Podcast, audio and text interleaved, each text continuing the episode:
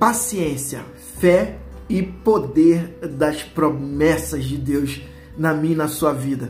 Foi esse o caminho que percorremos durante toda esta semana. Abra em Hebreus 6:15. E assim, esperando com paciência, alcançou a promessa. Foi assim que Abraão chegou aonde deveria chegar. A trajetória de Abraão e Sara, desde as dúvidas iniciais até a realização da promessa, é um testemunho do poder da paciência e da fé.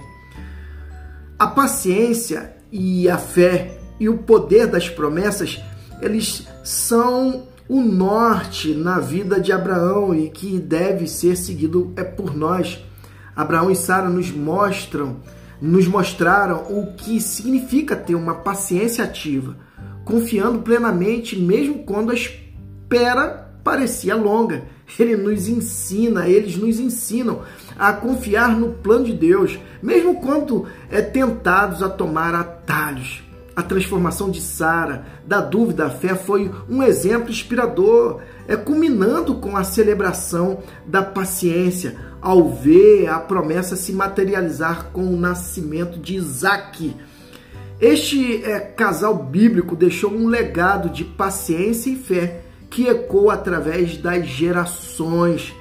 Devemos sim refletir sobre o caminho que eles percorreram, sobre a jornada de Abraão, como é você pode incorporar isso na sua vida, na sua caminhada de fé. É, questione, é, traga reflexão diária sobre isso e busque agora não cometer os erros e as falhas, mas extraia o melhor é, do exemplo desse casal que são é colocado como é, exemplos de fé, paciência e perseverança.